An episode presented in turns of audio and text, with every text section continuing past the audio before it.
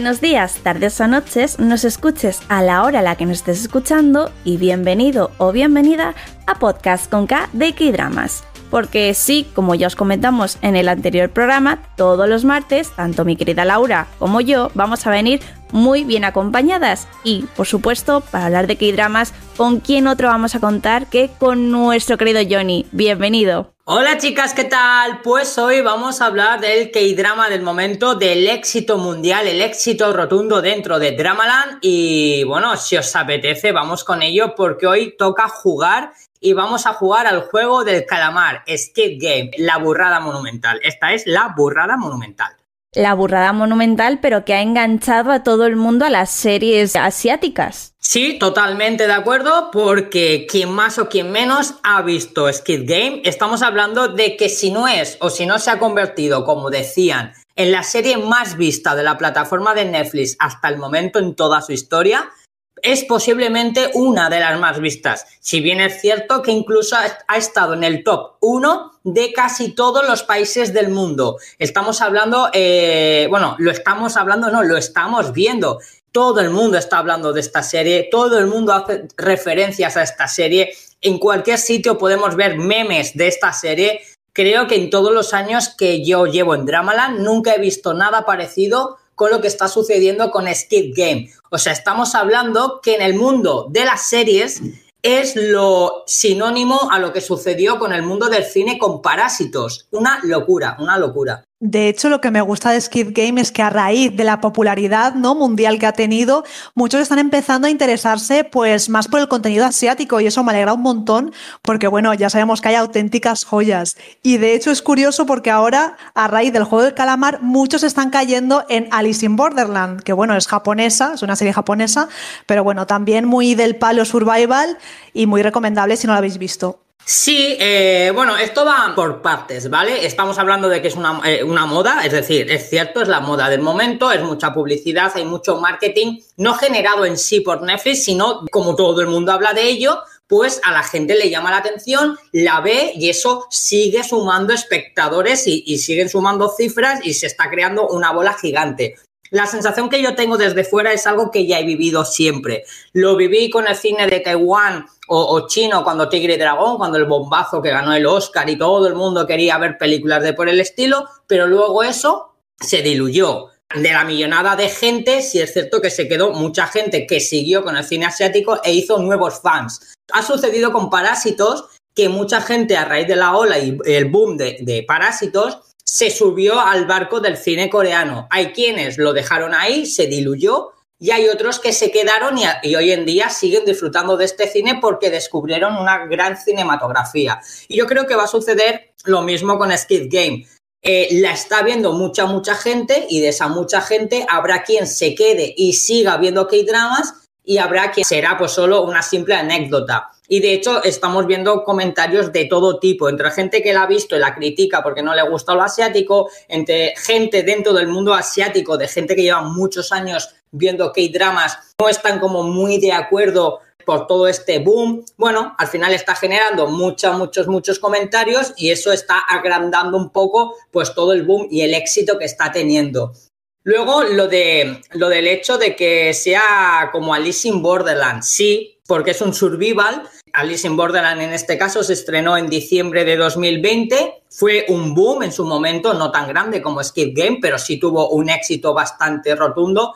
En tanto en cuanto en España llegó a ser top 3, no me equivoco, de lo más visto y en Estados Unidos igual. Y ahora, pues obviamente, por las comparativas, ¿no? Se compara mucho Skid Game con películas como Battle Royale, como Alice in Borderland, los estilos de juegos, pues Saw, Kuf, etcétera. Es un survival y por ende bebe de los orígenes de todo survival. Entonces, pues bueno, quien no ha visto Alice in Borderland y de repente le ha encantado Skid Game, pues se ha sumado un poco también a, verla. Y da la casualidad que Alice in Borderland está rodando actualmente la segunda temporada, lo cual también eso ha creado bastante boom y bastante popularidad a esta serie japonesa que protagoniza Kento Yamasaki. Yo creo que al final esto se retroalimenta, ¿no? Lo que es bueno para unos, al final llama la atención para otros. Yo lo que veo desde fuera, que estamos viviendo un momento mágico, y creo que esto hay que disfrutarlo y aprovecharlo al máximo porque a mí me encanta, a mí vivir todo esto me encanta. Y algo que destacar, porque esto me he enterado yo hace poco, estas últimas semanas, y es que, así como curiosidad, el guion de esta, de esta serie llevaba escrito ya varios años, no es un guion que han hecho ahora especialmente, no, no, no, ya llevaba escrito varios años y ha sido ahora, en 2021, cuando Netflix bueno, no creo que haya sido en 2021, creo que habrán estado también rodando durante todo 2020, pero nos entendemos, ¿no? Que ha sido cuando Netflix ahora en la actualidad ha cogido la serie, ha cogido los derechos y ha dicho, pues, hacer este pepino, ¿no? Y de hecho ya le están intentando convencer al creador para que intente hacer una segunda temporada. O sea, yo creo que es que el boom está siendo tal que hay gente que se ha quedado con ganas de más, y yo me incluyo, ¿eh? Sí, eh, eso es verdad. Eh, de hecho, bueno, todos sabemos que cuando ha salido Skid Game siempre están las comparativas, como comentábamos, y decían que era una copia barata a Battle Royale o que era una copia barata a Alice in Borderland. Da la casualidad que no es una copia barata a Alice in Borderland, el manga, porque se había escrito el mucho antes que Alice in Borderland. Pero bueno, es siempre lo que te decía, ¿no? Como se generan tantos comentarios y hay vertientes que la apoyan y otros que intentan crear hype gratuito, pues estamos escuchando eso. Pero Alice in Borderland es posterior al juego del calamar. Y lo que comentas tú del director, el director, de hecho, eh, salía en las noticias, como tú comentabas, tuvo que vender incluso su portátil porque nadie le compraba la idea, nadie, nadie en Corea, ninguna cadena quería hacerse cargo de esta historia y ha sido Netflix la que ha puesto el dinero de por medio y mira, pues la, jugada le ha salido fenomenal. Y el director mismamente dijo que la segunda temporada que se la planteaba mucho, mucho, mucho porque lo ha pasado realmente mal en toda la idea, tanto ya inicialmente con el guion, sino mismamente en la dirección, para congeniar a la perfección los dos primeros capítulos, para que los dos se rodaran y se hicieran tal como él lo había planteado, tardó seis meses. Y él dijo que solo de pensar la idea le daba un vuelco al corazón, que él no le llamaba nada a hacer una segunda temporada, al no ser que se rodeara de otros directores o otros guionistas que le ayudasen. Creo que es un detalle bastante importante. Yo espero que haga segunda temporada porque odio los finales tan abiertos. O sea, ese final está pidiendo a gritos una segunda temporada y yo también leí lo que dices tú, Chris, y lo que dices tú, Johnny, que para hacer el primer y el segundo capítulo estuvo ahí seis meses. Entonces, imaginaos, ¿no? Está claro que necesitaría ayuda. Y sí, espero que haya segunda temporada y que no tengamos que esperar un montón de tiempo. Así que a ver si con este éxito y demás, pues se anima y con ayuda de más gente profesional, pues lo saca adelante. Eso sería genial, genial. Y creo, porque nos hemos puesto un poco a hablar de, de las curiosidades y demás, pero para quien no lo, haya, visto, si hay alguno que aún no lo haya visto, hacemos, ¿no? Como normalmente iniciamos nuestras recomendaciones, que es hablando un poco de la historia, ¿no? ¿Cuál es la historia de Skid Game? A mí lo que más me gusta precisamente de esta historia y que realmente le hace diferente al resto de survivals o al resto de las comparaciones que han salido es que aquí a nadie les obligan a jugar, ¿vale? Nos adentran en una historia donde nuestros protagonistas son engendros de la sociedad, son gente fracasada que no tiene donde caerse muerta, no tiene dinero, no tiene trabajo, no tiene futuro, no tiene absolutamente nada y les nace la oportunidad de jugar a un juego, un concepto de juego para niños en el que si van pasando niveles, van pasando estos juegos, van ganando dinero. Yo creo que eso ya es un contexto muy diferencial al resto de Survivor, ¿no? Que aquí estamos hablando que la gente accede a jugar. Inicialmente todo parece como que no es la gran cosa hasta que te das cuenta que esos juegos llevan con ello una trampa. Si la endiñas, la endiñas. Ahí no hay miramientos, la palmas. Y precisamente para que la hucha, la hucha del dinero que los participantes puedan jugar es a causa de esas muertes. Por cada muerte se le suma un dineral, no sé si eran 100.000 wons se le suma a una gran hucha y al final el que gane se lleva todo el dinero, lo cual ya nos estamos metiendo un poco en lo que es la condición humana. ¿Hasta qué punto todo lo que estás viendo, todo lo que estás sufriendo, todo lo que se está perpetrando en ese juego es concebido como algo, es mi oportunidad para sobrevivir? ¿Me entiendes? Ese egoísmo de decir, bueno, está muriendo gente y que mientras yo sobreviva. Entonces el drama también te crea pues esos puntos y esas conexiones de la conexión entre las personas, el cómo van sobrellevando todo eso. Yo creo que tiene unos conceptos muy, muy interesantes. Y luego, por otro lado, creo que también es bastante importante el hecho de cómo lo tienen concebido, que el juego al final es un juego para gente con dinero. Todo está perpetrado por gente con dinero. Lo cual es decir, como que eh, los ricos juegan con los pobres, ¿no? Está haciendo un poco ahí también de denuncia social de algo que estamos viviendo constantemente, ¿no? O, de algo que podemos ver. Un estilo parásitos en ese aspecto incluso. Lo cual yo creo que esta historia, la historia en sí, es maravillosa en ese aspecto porque siempre tiene algo que mostrarte, siempre tiene algo que contarte, siempre hay una moraleja, siempre hay algo que te llama la atención y luego es brutal. La puesta en escena, la atmósfera que se crea, los juegos en sí, todo es brutal. La recreación, el contenido, el cómo, cómo lo han hecho, ¿no? Todo el escenario, todo. A mí me parece una producción de 10, una producción de 10. Que habrá gente que le podrá gustar más o le podrá gustar menos. Hay gente que no le gusta este género, hay otra gente que igual no les llama tanto porque no lo ven como un K-drama al uso. Entonces, bueno, sí, está muy bien, pero entonces, eh, yo creo que también eso es bastante maravilloso, ¿no? Porque todo eso forma parte del, movimiento que se está creando alrededor. Si partimos de esa base, y vosotros si la habéis visto, creo que ese es el gran atractivo de la serie, ¿no? Bueno, hay que decir que esta serie tiene bastantes atractivos, ¿no? Así como la trama que decimos nosotros, y uno de ellos es el fabuloso cameo que nos hace aquí nuestro querido Gonjo, que si me permitís voy a decir que yo me endeudaría para que me diera una hostia. no, no, no, eso no nos lo cabía esperar de ti. Pues, también. Teníamos, Que, teníamos que tener una frase estrella de, Laura, lo sabíamos, ¿verdad?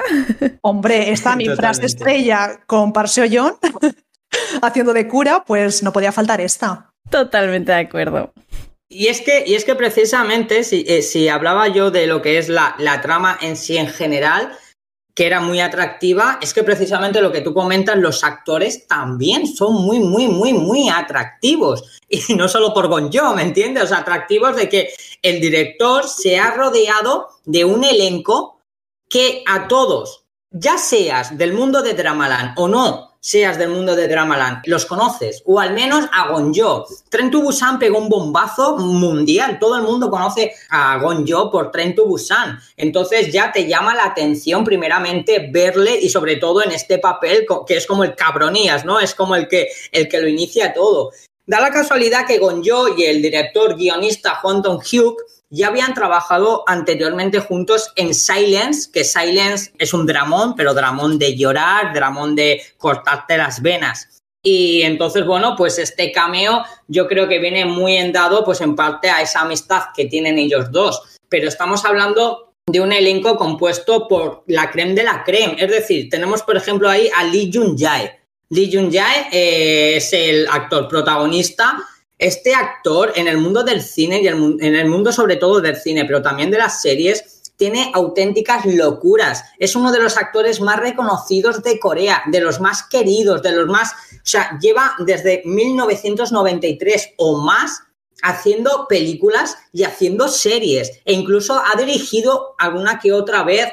Tiene una multitud de premios por mencionar solo alguno de los títulos, porque se nos podría ir esto de, carajo si mencionamos todos, pero por ejemplo, mismamente en Netflix podríamos ver de él la película The Six Fingers, de él también en Netflix podríamos ver la serie, el K-drama Chef on Staff, pero también es, por ejemplo, el actor protagonista de Along with the Ghost, uno de los protagonistas, que fue uno de los mayores éxitos de Corea reciente. Lo tenemos en el, Gran Golpe, que es como el Ocean's Eleven a la coreana, que también fue un éxito monumental. De Hosmite, lo tenemos en Assassination, en Operación Chromite. Hola, este actor es como el Josh Clooney de Corea. Y yo creo que mucha gente que obviamente no ve dramas no es capaz de reconocerlo, pero estamos hablando que Lee Jun Jae es de los más grandes, Gonjo es de los más grandes y por ejemplo el secundario secundario principal a villano que es Park Hae-soo, a Park Hae-soo por ejemplo el bombazo que pegó recientemente con Prison Playbook, otra serie que por cierto podemos ver en Netflix, lo hemos visto también en Memorias de la Alhambra, que sabéis que estuvimos dando ahí un poco el coñazo con, con, esta serie cuando fuimos a Granada, que estuve yo sacándome fotos en todos, todos los escenarios. Es decir, son actores que son muy reconocidos. Tenemos a Jun Oh Jeon, que es modelo, pero una modelo monumental, que hace su debut en cine, o sea, en este caso en Dramaland, y lo peta totalmente. Tenemos a Heo Sung Tae, que es una de las caras más reconocibles del mundo mundial, que el tío, el tío es un pedazo pan, quien le sigue en Instagram sabe que el tío es un pedazo pan, está todo el día sacándose fotos con su gato, con mascarillas, con de todo, y sin embargo aquí la serie es lo más cabrón que hay, pero este tío tiene una filmografía que roza los más de 30 títulos. Y eso solo en películas. En dramas ha salido en otros 30. Estamos hablando de actores reconocidos, muy reconocidos, por hablar de los principales. Pero ojo, y aquí vamos a hacer un inciso. Tenemos un cameo, ojo, spoilers, tenemos un cameo que no voy a decir quién es para quien no haya visto, pero es el actor más grande de Corea es el tío más grande de Corea. Y es un cameo que se convierte en papel principal. Y este hombre, y no voy a decir nombres de películas o de series, porque entonces quien no lo haya visto, pues va a saber quién es, pero este hombre ha debutado en Hollywood participando en las mejores sagas del momento de Hollywood. Pero es que en Corea ha rodado la creme de la creme. Muchas, muchas de sus películas han sido las candidatas por Corea para representarles en los Oscars. Este tío es un dios todopoderoso. Entonces, ¿qué pasa? Que juntamos a este tío acá, spoiler, que no voy a decir su nombre, a Gonjo por otro lado, a Lee Jung Jae por otro lado, a Park Hae So por otro lado, a una modelo monumental por otro lado, y luego muchas, muchas caras secundarias conocidas, muchas, muchas, muchas, con un guionista y un director que no es ningún Mindundi, que aquí Skid Game, ¿vale? Es su debut en Dramaland. Pero este hombre nos ha dado la película Miss Granny, nos ha dado la película Silence y nos ha dado la película The Fortress. O sea, como director, ya no vamos a hablar como guionista. Estamos hablando que la producción en sí, la producción a nivel interpretativo actoral es de 100 la puesta en escena, el dinero que ha dado Netflix para llevar a cabo esta serie, para que tenga todos esos ingredientes en la historia y en la dirección, para que sea fantástica visualmente, es de 100. ¿Quién nos iba a esperar que esta serie llamase tanto la atención? Que quizás no tanto como, como, como lo ha sido, seguramente, pero esta serie estaba llamada a ser un bombazo, pero ya de primeras. Y esto hay que decirlo, es producción 100% coreana. Es un K-drama a toda vista, es 100% coreana. Por lo tanto, creo que tenemos que estar muy, muy orgullosos de lo que está sucediendo. Y a mí me gustaría que me dierais la opinión vosotras de qué es lo que os ha parecido sabiendo ya todo esto a nivel general. ¿Qué es lo que destacáis? ¿Cuál creéis que son las virtudes de este drama? ¿Y por qué creéis que la gente que no es asidua a ver dramas esté quedado enganchada con esta? A ver, yo creo que al final tiene todo lo que nos esperamos de una serie coreana, al fin y al cabo. La forma de contar las cosas, la forma de narrarlo, la forma de introducir los personajes, a mí es algo que, estando acostumbrada a ver K-dramas y demás tipo de series, pelis de este ámbito, estoy acostumbrada. Sí sé que al final no le gusta a todo el mundo, es algo que no le gusta. Hay gente que la cataloga como una serie muy lenta al principio, ¿no? Yo creo que sin duda lo que te termina enganchando es ese concepto de, de ser un survival sobre todo muy diferente al resto y estar contada de una manera diferente. Al final, lo que has dicho tú, es un survival en el cual no te obligan a estar, no son los juegos del hambre que te obligan a meterte ahí y hasta luego maricarme. No, no, no. Aquí al final te ofrecen la posibilidad de estar dentro. Ahora, como vemos al principio de la serie, tampoco voy a hacer un gran spoiler, te dicen simplemente que si la gente está, la mayoría de la gente que está adentro quiere irse, puede irse, pero si la mayoría quiere. Yo creo que al final te engancha un poco esa trama, ¿no? De qué pasará, cuál será el siguiente juego, por qué todos los juegos tienen este... Porque al final los juegos no dejan de ser juegos infantiles, algunos muy típicos allí de Corea, otros no tanto, que yo también eso creo que es algo que que ha gustado también en los típicos juegos de niños coreanos, pues no son los típicos que a lo mejor nosotros se nos vienen a la cabeza, ¿no? De cuando éramos niños. Sí, el escondite inglés, o como digáis vosotros, el de la niña de luz verde, luz roja. En mi, caso era el escondite inglés. Eh, sí que es verdad que es el típico juego que siempre lo hemos jugado, ¿no? Ahora, el recortar la galletita, el de el tira y floja de la cuerda, pues eso yo creo que lo jugábamos, pero de alguna manera diferente.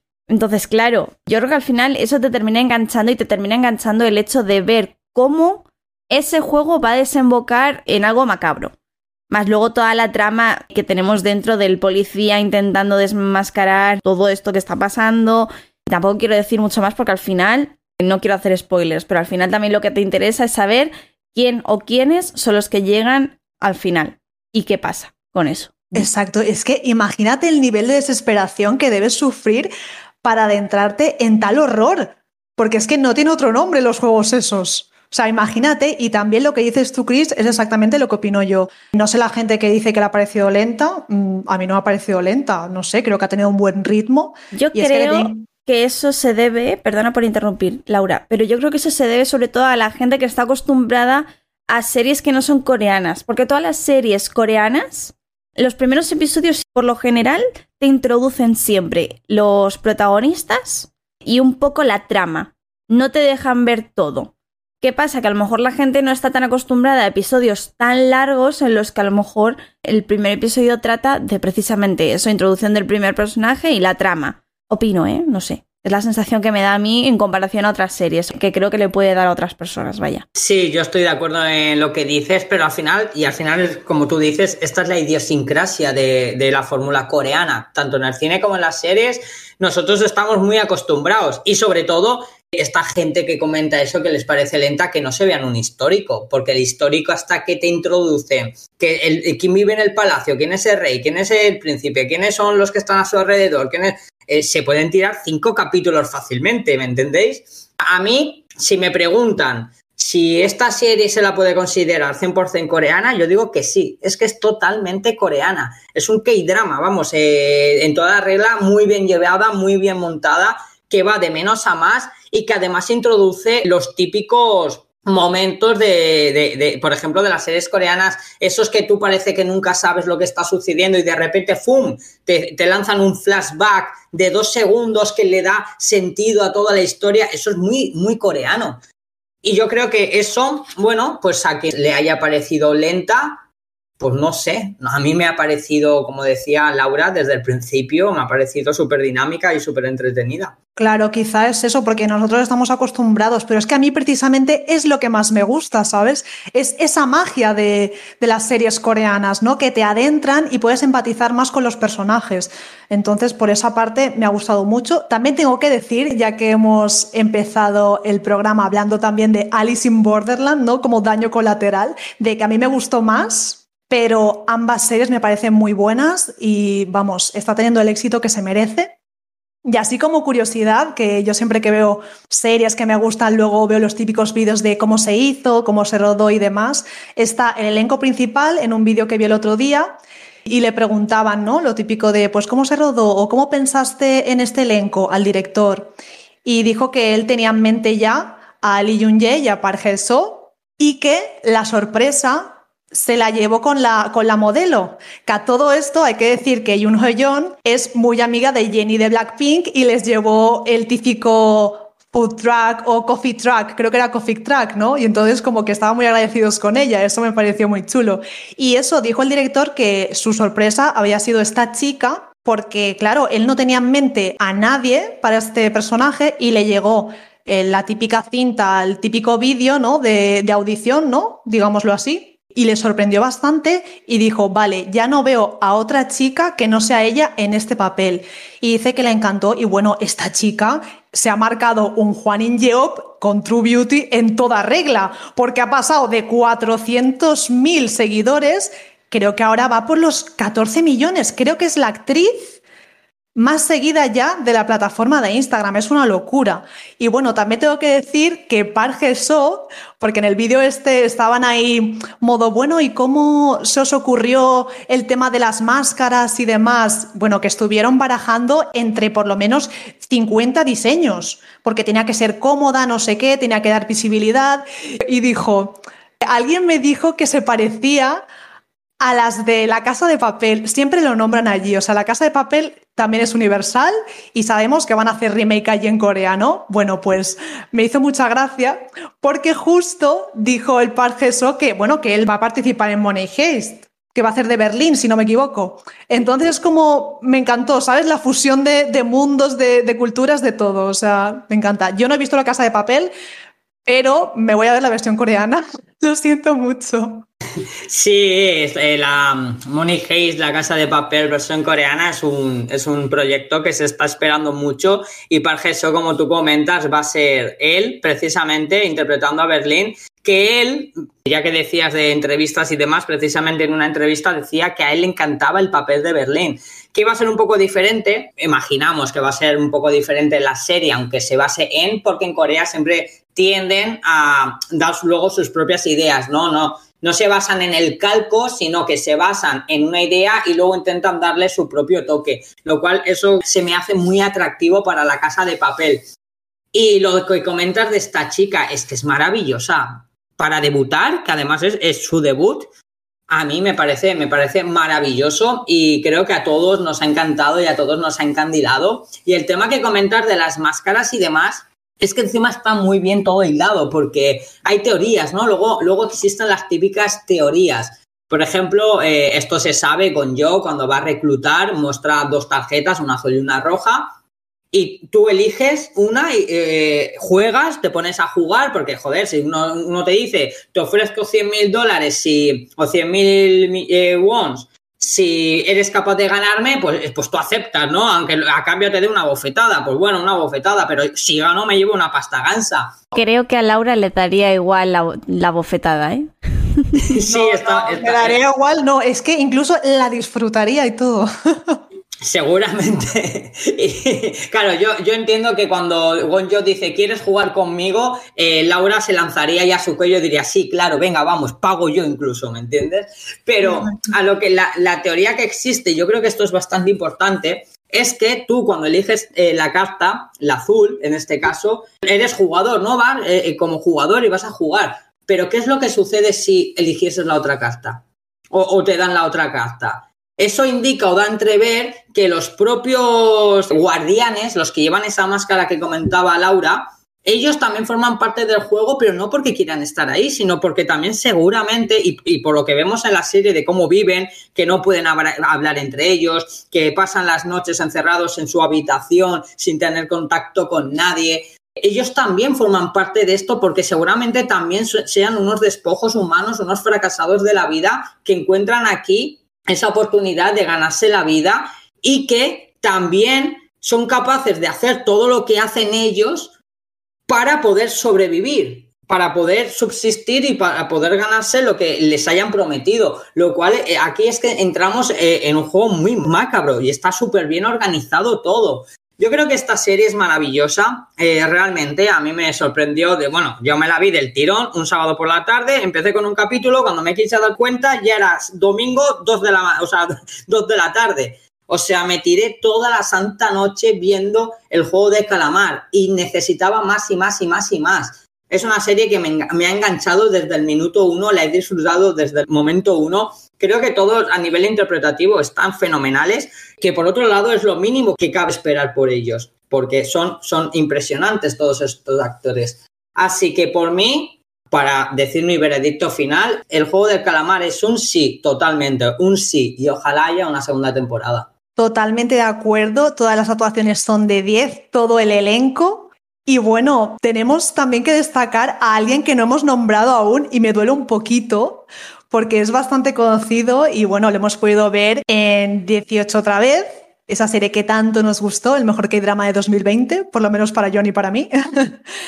en Romance is a Bonus Book, que también la hemos visto y la hemos disfrutado mucho. Y bueno, en más series, ¿verdad? ¿De quién estoy hablando, Johnny? Sí, hombre, pero este es nuestro niño bonito, precioso de la vida, Win Han John, porque además este es el, el que yo siempre digo que pobrecito de mi vida siempre hace de secundario que le rompen el corazón y que demuestra que no se puede ser un tío atento, encantador, eh, bueno y romántico, porque no te van a elegir a ti. Y precisamente lo que le sucedió en 18 otra vez y también le sucedió lo mismo en Romance sin Bonus Book y seguramente muchas tantas, porque este hombre necesita ya un protagónico en el que se conquista a la chica y, le elijan de una vez. Eh, los románticos del mundo necesitamos que él por fin encuentre el amor. Y estamos hablando de un actor que además tiene una filmografía bastante, bastante interesante, sobre todo en el mundo de, de Dramaland. Pero a mí me llama mucho la atención que este chico se hizo, bueno, popular ya era, pero se hizo bastante popular. No sé si habéis visto la de Gonjam Haunted Asylum, que es una especie de el proyecto de la bruja de Blade al estilo coreano, eh, que se desarrolla en un hospital abandonado de Corea, que dicen que es uno de los sitios más, bueno, es un hospital psiquiátrico, que dicen que es uno de los más terroríficos del mundo entero.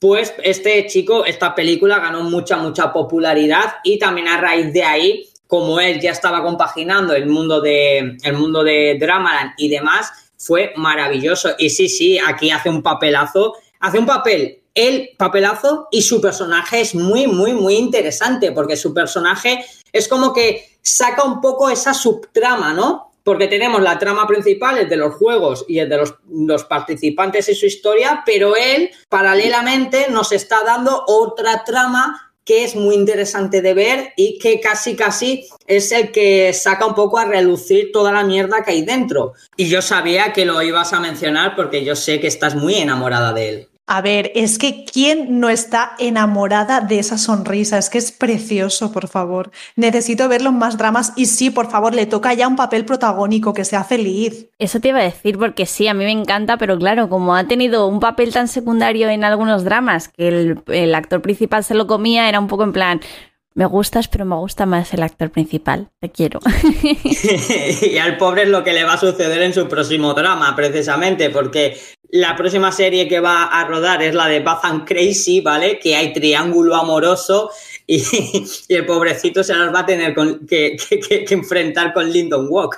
Así que lo tiene un poco complicado. Tendremos que esperar a la siguiente porque con Lyndon Walk, nuestra carpa de Goblin, no creo que tenga mucho que hacer. Pobrecito, pobrecito mío, está destinado a, ser el secundario, pero esperemos que en el futuro confíen en él para darle un papel un poco más, más relevante y más de peso, que bueno, tampoco hay que quejarse porque aunque en Squid Games haya tenido un papel secundario, también nos tenía muy enganchados a su trama. O sea, al final era como dos tramas, la principal y la secundaria de Wi Hayon, perdón.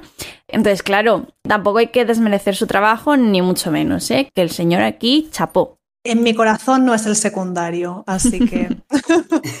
y tú tranquilo, Wijayón de mi vida, que si no te quieren las mujeres, yo te lo diré. ¡Zaraño! ¡Zarañe! ¡Otoque, otoque!